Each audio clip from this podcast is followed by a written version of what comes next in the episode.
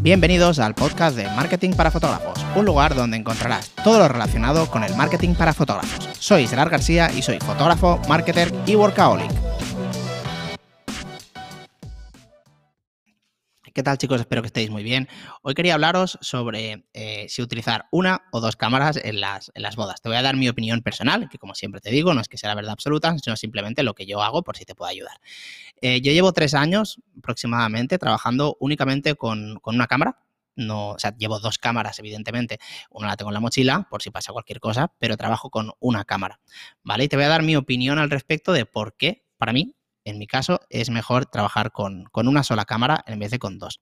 ¿Vale? Te cuento, te pongo un poquito en, situación, yo empecé hace ocho años con las, con las bodas y tiraba con un 24-70 y a veces un 70-200. Eh, estoy hablando de hace ocho años. ¿eh?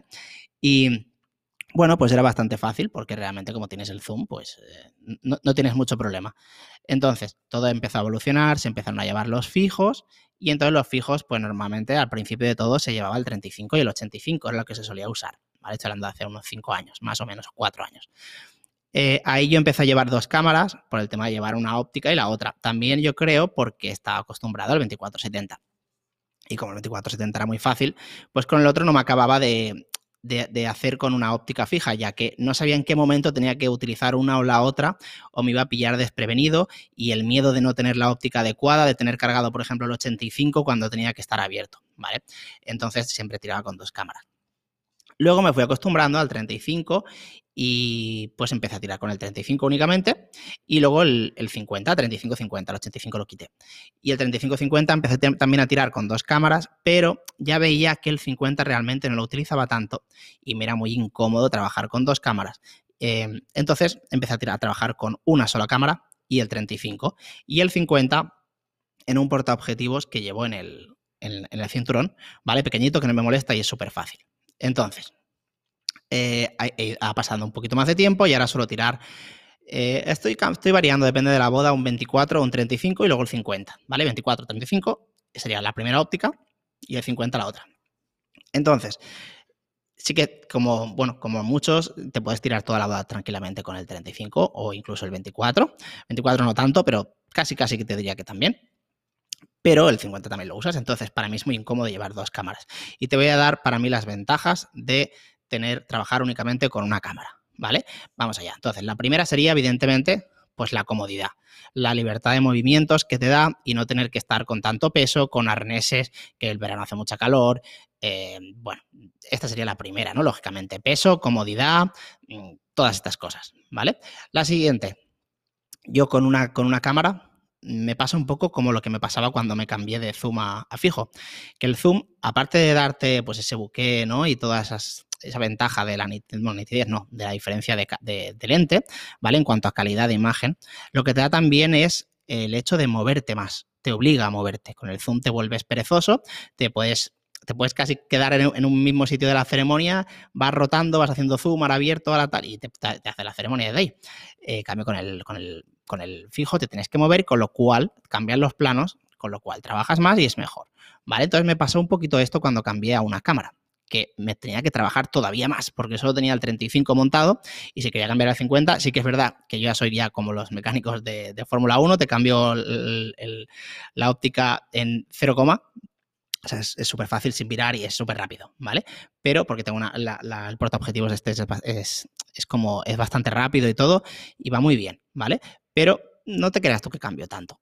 Entonces, con el 35 me he acostumbrado a, a trabajar únicamente con él y entonces no me hace falta cambiar tantas veces del 50 y sobre todo ya sé cuándo tengo que cambiar al 50. Por ejemplo, todos los detalles del banquete, todas estas cosas tiro con el 50, la sesión un ratito también, la ceremonia para hacer algún plano, alguna foto de, invitados y de, y de los novios para no acercarme tanto a veces. Pero bueno, ya más o menos ya sé cuándo lo voy a utilizar. Entonces, la ventaja es que con el 35 me hago, o sea, con una cámara me hace que me mueva más, ¿vale? Entonces, la siguiente es para mí también una de las puntos más fuertes, es que mis horas de edición han bajado de por boda a un, no la mitad, pero un poquito menos de la mitad, ¿vale? Entonces, esto para mí es, eh, ya lo sabéis, indispensable. O sea, el tiempo es oro y yo necesito, o sea, yo tengo muy claro lo que me cuesta a mí hacer una boda, editar una boda, el número de horas y todo. Entonces, si voy a tener más calidad con dos cámaras y me va a llevar más edición, valoro cuánto de más calidad y cuánto de edición. Y a partir de ahí tomo una decisión. En mi caso, no me da mayor calidad y me da un montón de mayor de, horas, bastantes más. ¿Vale?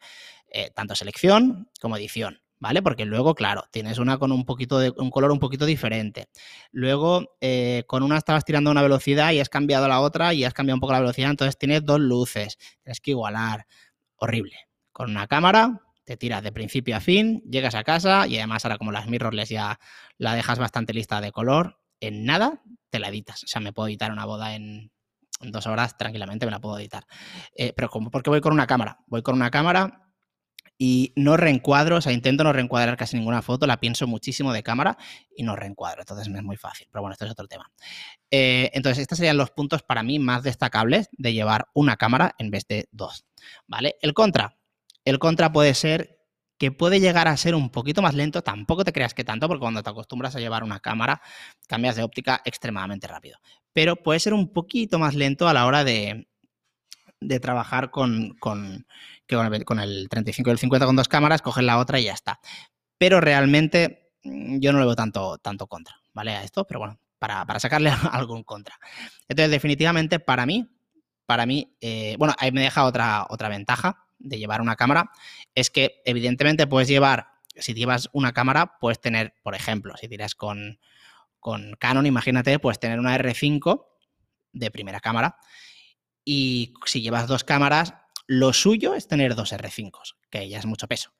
Pero si no, una R6, ¿vale? Para igualar el color. Ya si te vas a una más inferior, eh, ya se nota más el color y es peor todavía. En cambio, si llevas una cámara, llevas la R5 y si por lo que llevas la backup, pues oye, la backup sí que puedes llevar una, una EOS R porque mm, es simplemente por si te fallara. Y si te fallara, tampoco no pasa nada. La, EOS R es un stop. Pero trabajar las dos a la vez sí que te va a variar el color, te va a variar el, el, enfoque, o sea, te vas a desacostumbrar. Entonces, esto también me lo había dejado y es muy importante.